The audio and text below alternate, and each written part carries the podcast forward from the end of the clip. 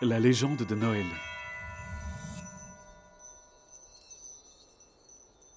En ouvrant la porte, je suis tombée sur Noël émerveillée. Les rues étaient inondées de jouets et d'enfants joyeux.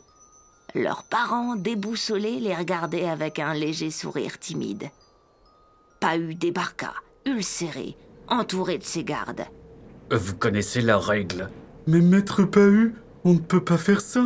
C'est un miracle de l'esprit de Yule. Il n'existe pas. Et ceux qui ne suivent pas mes ordres seront châtiés. Pahu fendit la marée d'enfants, arrachant leurs jouets. Il était aidé par une poignée de soldats. Les autres les regardaient désemparés.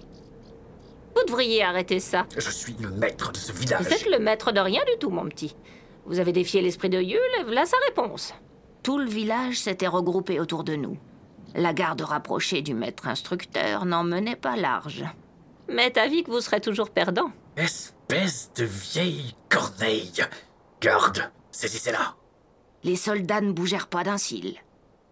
Le pauvre Okio s'approcha, l'air triste. Il prit la main de son père pour l'entraîner loin de nous. Ses gardes les plus fidèles le suivirent.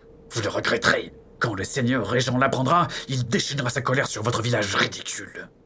Les autres soldats restèrent là, les bras ballants. La mère de Noël apparut au loin, le visage ravagé par la fatigue et la faim.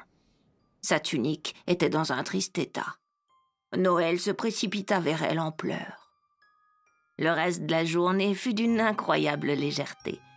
La nuit venue, des centaines de mots s'élevèrent dans le ciel comme autant de remerciements adressés à l'esprit d'Iule. Noël raconta tout à sa mère qui rayonnait de fierté. Ils continuèrent à fabriquer des jouets ensemble. Et lorsque leur atelier déborda, les soldats qui étaient restés proposèrent de les acheminer dans les villages alentours. Ils disaient qu'avec leurs uniformes, ils passeraient inaperçus. Quand ils partirent, le village entier les acclama. Si les fils du destin étaient toujours emmêlés, celui que j'avais tiré avait dénoué un premier nœud. Bientôt, les vents nous apportèrent des souhaits provenant d'autres villages, mais l'un d'eux venait d'encore bien plus loin. On tenait notre nouveau fil à tirer. Cher esprit de Yule, je m'appelle Imi et je suis un membre du petit peuple de la forêt de Yuli. J'espère que vous lirez mon souhait très particulier. Toute ma tribu a été kidnappée par des humains et je suis tout seul maintenant. Je souhaiterais simplement qu'on soit à nouveau tous réunis. Aidez-moi, je vous en supplie.